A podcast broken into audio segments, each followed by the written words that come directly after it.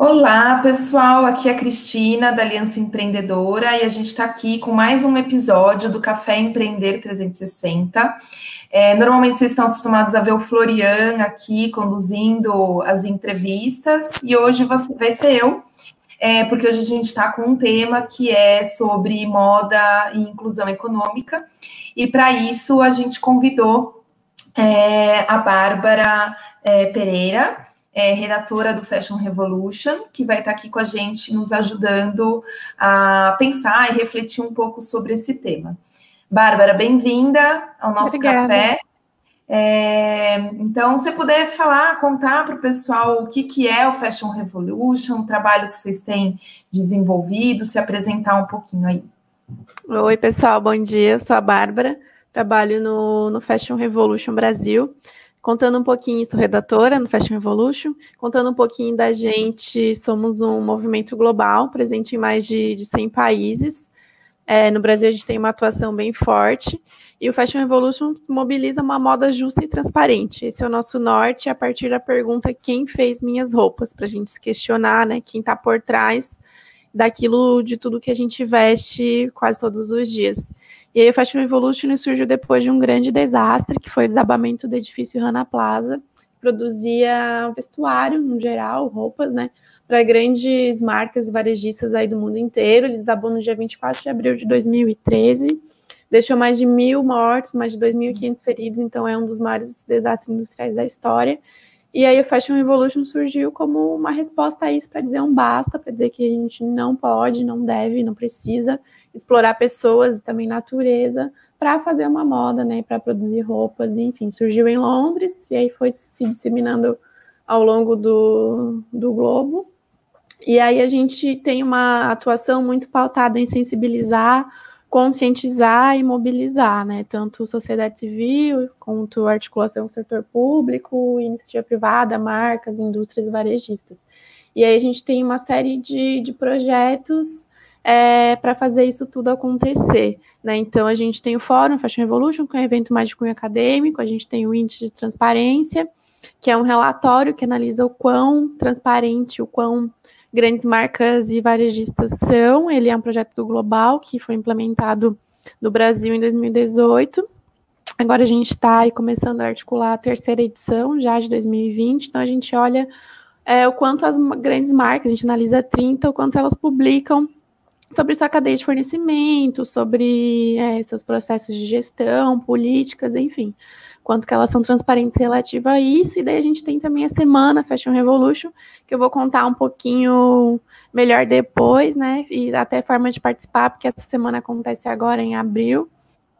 E além disso, a gente tem outras plataformas aí de, de ativações, a gente investe muito em comunicação, blog, newsletter, mídias sociais e afins, aí no geral é isso. Legal. É, eu acho que puxando o gancho, né? Não é à toa que a gente convidou a Bárbara aí do Fashion Revolution para estar com a gente nesse café é, nessa semana, justamente porque foi em abril que aconteceu esse acidente e em abril que vocês fazem toda a campanha da semana é, do Fashion Revolution. Então, vocês têm várias ações, depois você vai falar um pouquinho mais das ações no final, mas até para o pessoal que está aí assistindo a gente entender por que, que vocês foram convidados nessa semana.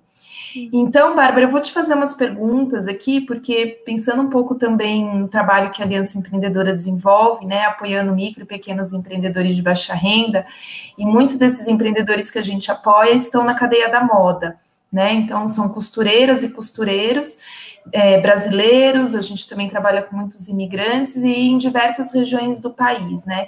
E a gente sabe que esses é, pequenos empreendedores eles estão na base da cadeia produtiva é, das roupas, né? Então, eu queria que, que você falasse para a gente ser, assim, um pouco dos desafios que esse pequeno empreendedor enfrenta dentro do cenário da cadeia produtiva da moda. É, enfim, se você puder falar um pouquinho mais para a gente sobre isso. Uhum. Eu acho que uma das grandes dificuldades quando você é um pequeno negócio, um pequeno empreendedor, é que primeiro você se desdobra muito em 20 funções, né? Você acaba sendo, às vezes, no setor da moda, né? Estilista, é modelista, é costura, é faz marketing. Então, acho que isso é uma dificuldade, assim, de como fazer o negócio ter uma gestão mais horizontal, que não precise ficar tão concentrado as funções, né? E daí acho que esse é um dos grandes desafios assim que a gente observa, até pensando onde a gente transita mais, às vezes a gente acaba enquanto Fashion Revolution tendo contato com muitas marcas slow fashion e que já tem uma produção pequena e tal. E a gente observa que isso é uma grande dificuldade, assim, de como fazer, ter uma equipe, como fazer isso fluir uhum. melhor. Aí já entrando nesse gancho, eu acho que é, tem essa dificuldade de adaptação com os novos momentos, novos rumos aí que a moda e que o mundo no geral estão tomando ou precisam, né, tomar urgentemente, né, de olhar mais para os impactos, rever alguns, alguns muitos processos e formas de produzir, de comunicar. Então, acho que esse processo transitivo, assim, principalmente no momento que a gente está vivendo, principalmente ainda mais agora, nesse período de crise, é, de, enfim, olhar para isso e conseguir passar por isso de uma maneira saudável também, ao mesmo tempo uhum. ter a compreensão, né, disso e, e, conseguir achar formas de fazer as coisas diferentes e ao mesmo tempo de ter um negócio que seja sustentável também financeiro e economicamente. E aí um outro problema que a gente acaba muito vendo e que ainda acontece muito até agora em 2020, que é a exploração, a escravidão contemporânea, e todos esses percalços que muito perpassam aí a parte realmente do trabalho, né?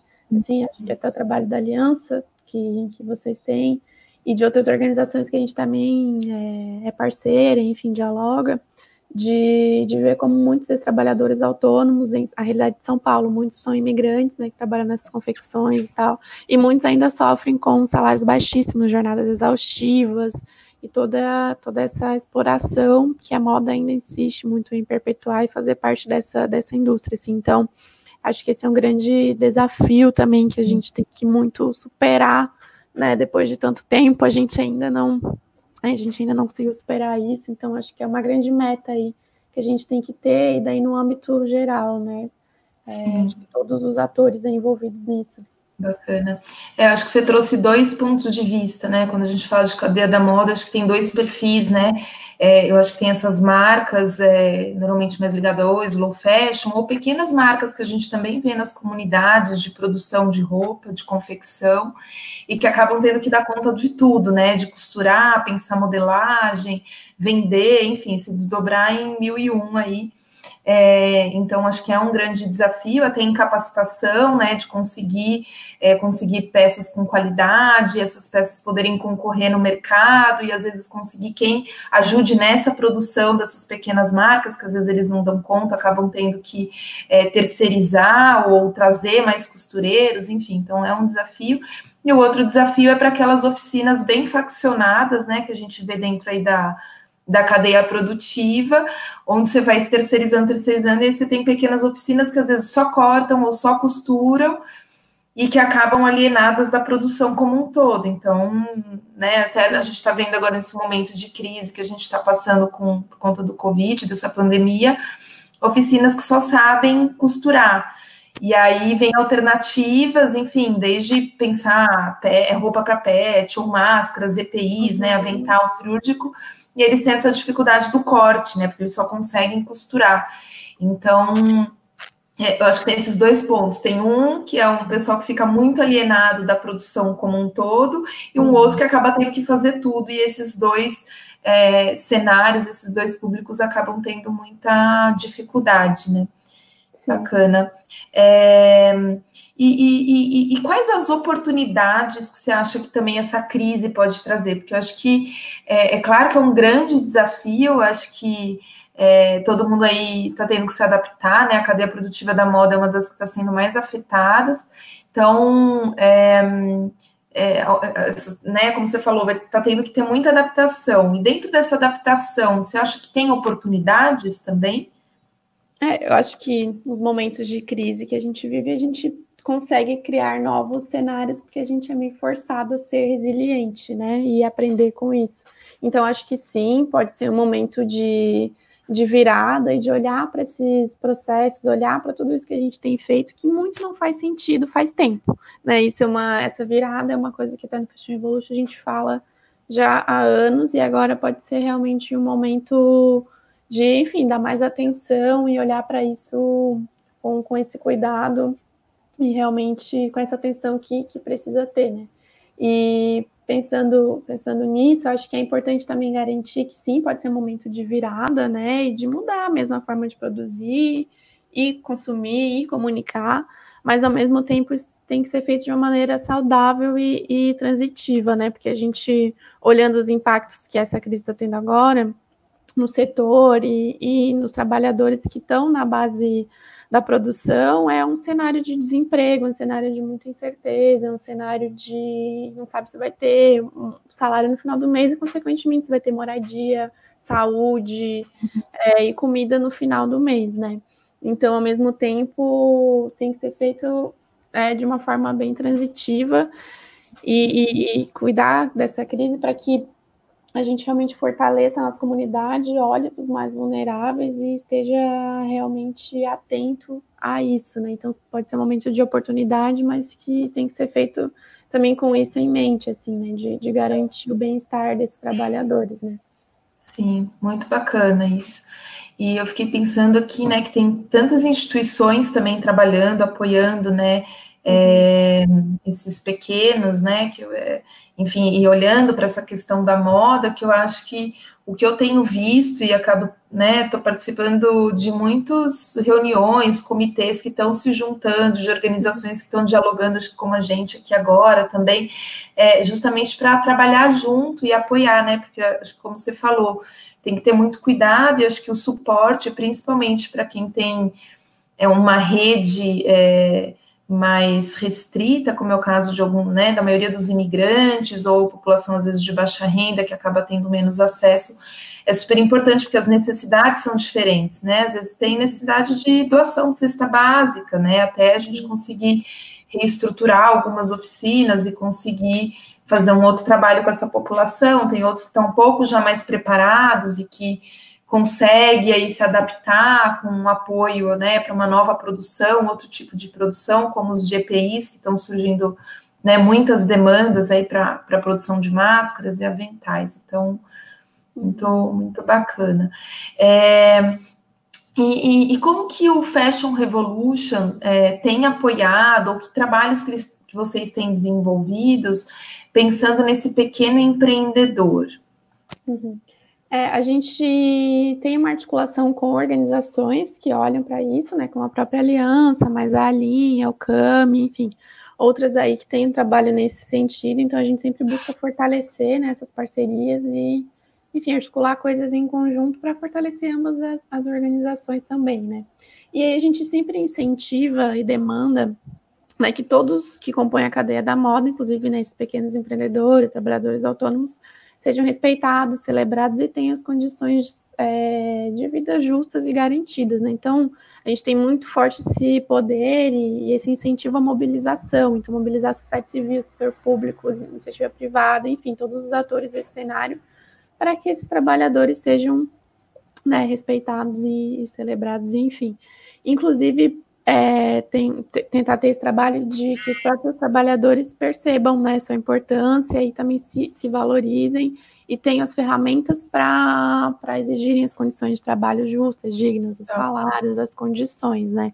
É, um exemplo é o próprio índice de transparência, que eu, que eu falei que é um projeto que a gente tem, onde a gente incentiva né, essa maior visibilidade, essa maior publicidade né, do que acontece na cadeia da moda, e a gente consegue ver assim como isso pode impactar os pequenos empreendedores, muito no que diz respeito à precificação, a pagamento justo pelo serviço ou produto. E a gente teve relatos é, no ano passado de uma de uma costureira empreendedora que é a Marianina, não sei até se você sabe, né? Sim, apoiada pelo, pelo Tecendo Sonhos. Uhum. Isso. E ela até, numa entrevista que concedeu para a gente, disse que era importante ter essa questão da transparência, justamente porque auxiliava nisso, na questão da precificação, e que era bom para o negócio dela.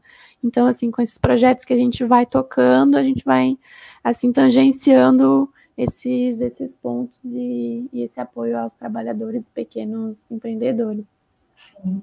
É muito bacana e a gente vê a ação do Fashion Revolution como algo muito complementar, né? Porque eu acho que vocês acabam tendo um acesso também, eu acho que é, tem todo um trabalho com academia, então produção né, de, de desde conteúdo, mas de sensibilização também para esses alunos, porque esses alunos que estão é, cursando moda, enfim, são os futuros né? Provavelmente donos de empresas e marcas, então super bacana, né? Porque aí provavelmente teremos no futuro aí uma geração um pouco mais consciente, né? E cuidando dessa produção como um todo, olhando para o pequeno empreendedor, remunerando de forma justa, enfim, né? Tendo uma, um, um outro trabalho, com certeza é, a gente ainda vai colher muitos frutos, né? De todo esse trabalho. Fora esse trabalho que vocês desenvolvem, como você falou, do próprio índice e, é, que eu vejo que é um trabalho de advocacy de, é, e de apoio, né, assim, de, é, de consciência mesmo, né, e de trazer e comprometer essas empresas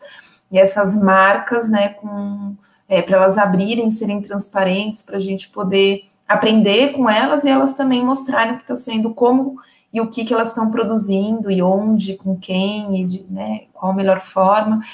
E acho que isso vai gerando também é, enfim, cases e histórias de empresas que podem inspirar e mostrar como que isso pode ser feito de uma forma bacana para outras empresas, né? Porque eu vejo que é uma transição do setor mesmo, né? Acho que muitas empresas ainda têm que aprender como fazer isso, e acho que tem uma outra ponta que, que é bem bacana do trabalho de vocês também, que é a questão do consumo, né? De toda a sensibilização que vocês fazem sobre a questão do consumo consciente, né? Então tem ali para quem compra também, é, enfim, refletir um pouco, né? É, eu, eu, lembro de algumas ações que vocês fizeram em anos anteriores, é, teve uma bem bacana ali na Avenida Paulista, que vocês colocaram uma vitrine.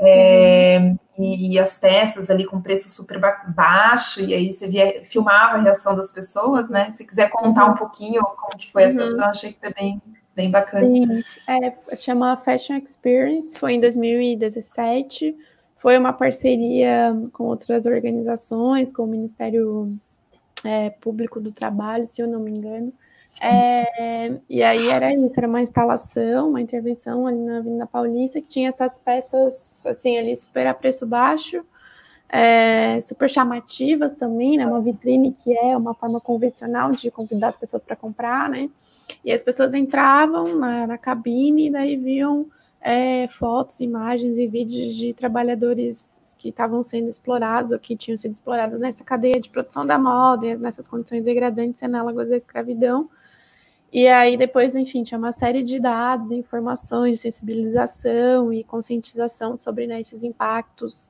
da indústria da moda nesse, nesse quesito de, né, de explorar as pessoas e também impactos ambientais. E depois a gente dava uma série de possíveis alternativas aí para construir tanto a nível individual quanto a nível coletivo, assim, então foi uma uhum.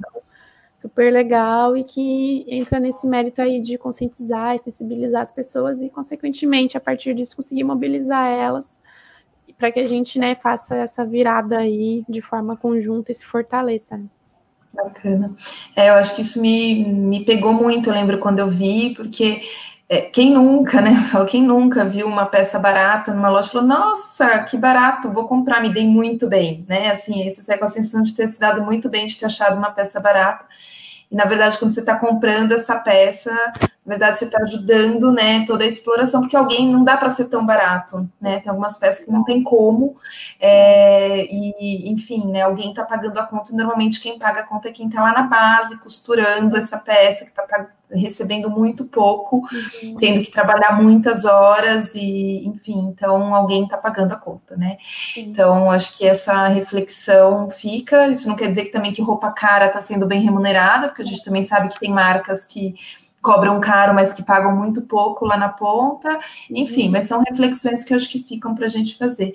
E aí, Bárbara, para finalizar, eu queria que você contasse um pouco para a gente das ações da semana do Fashion Revolution, convidar o pessoal que está assistindo a gente também para participar. Uhum. É, semana do Fashion Revolution ela acontece sempre na semana da data do desabamento do Rana Plaza, né, que foi o que originou o movimento. Então, é nesse ano, do dia 20 ao dia 26 de abril. E aí, diante do cenário, né, a gente só vai fazer as mobilizações no âmbito digital, então a gente passou alguns eventos para serem lives e transmissões, é, essas transmissões ao vivo, outros vídeos gravados e produção de conteúdo do nosso blog, mídias sociais, newsletter, enfim. A gente migrou tudo para esse âmbito digital, né? Mas a gente tem a semana com muita força. No ano passado, a gente conseguiu realizar mais de 800 eventos a nível Brasil que não seria possível sem a força dos nossos representantes, estudantes, embaixadores e docentes. E aí a gente convida né, as pessoas muito para se engajarem nesse momento, continuando a perguntar quem fez minhas roupas e do que são feitas as minhas roupas. E ainda mais esse momento de, de crise que a gente está vendo agora, de demandar saber como que as marcas, varejistas, indústrias estão lidando com, com isso, né? Como que elas estão tratando seus trabalhadores e fornecedores nesse cenário? Demandar essa transparência perante tudo isso, né, que está acontecendo, porque a gente vê o movimento de muitas marcas grandes varejistas e relatos de muitos trabalhadores a nível agora global, falando né, na, na Ásia, principalmente Bangladesh ou, ou China, Índia, enfim, que são grandes produtores né, de vestuário, é, sofrendo com cancelamento de pedido, e aqui no Brasil a gente também já está vendo um pouco desse cenário, né? Mas são Sim. grandes marcas né, a nível mundial cancelando pedido, ou enfim, não, não efetuando pagamento, e ao mesmo tempo essas grandes marcas são bilionárias. A indústria da moda movimenta mais de um trilhão. Está previsto para movimentar 3 trilhões até 2030. Então, como uma, uma indústria dessa olha para os trabalhadores e diz que não tem dinheiro para pagar eles, né? Então, aí também a gente, enfim, faz esse, esse convite para todo mundo se questionar acerca disso e pensar sobre isso e demandar essa pergunta, né? E daí, na contrapartida, a gente também mobiliza para que o setor público também atue né, nesse, nesse cenário da forma que tem que atuar, garantindo muitas condições de, de emprego e, enfim, esse, esse amparo, né? E as marcas e varejistas a gente convida a responderem, né? E publicizarem como que elas estão lidando com esse período de crise, como que elas estão fazendo essa gestão, tratando os trabalhadores, fornecedores, então a gente tem um site que se chama semanafashionrevolution.com.br, que lá vai estar disponível a nossa programação, tudo que a gente vai fazer na semana. E nas nossas mídias também a gente está sempre, sempre divulgando, então fica aí o convite para todo mundo participar, se engajar, e a gente sempre diz que todo mundo pode, pode participar de alguma maneira, porque isso perpassa, né? Então a gente é a vida de todos nós, todo, todos nós nos vestimos, né? Sim. Tá certo, Bárbara. Muito obrigada é, por ter participado Agradeço. hoje no nosso Café Empreender 360. É, enfim, então quero convidar todo mundo que está assistindo a gente para entrar lá no site do Fashion Revolution, ver a programação, se envolver. É um mês. É, vamos aproveitar que está todo mundo aí no online, em casa, enfim, para a gente poder ajudar a divulgar essa ação e essas atividades. Tem várias formas de participar, como a Bárbara falou, é, seja para quem produz, para quem consome, é, enfim, tem várias formas de se envolver aí. Obrigada, e aí eu também aproveito para convidar todo mundo é, para entrar no site do Empreender 360, é, que é Empreender 360, o número 360.org.br Lá é, tem mais informação também conteúdo para você é, que é micro e pequeno empreendedor ou que apoia é, os empreendedores de alguma forma ou que trabalham também nessa cadeia produtiva da moda, tá bom? Obrigada, Bárbara. Obrigada, gente. agradeço. Até mais. Tchau.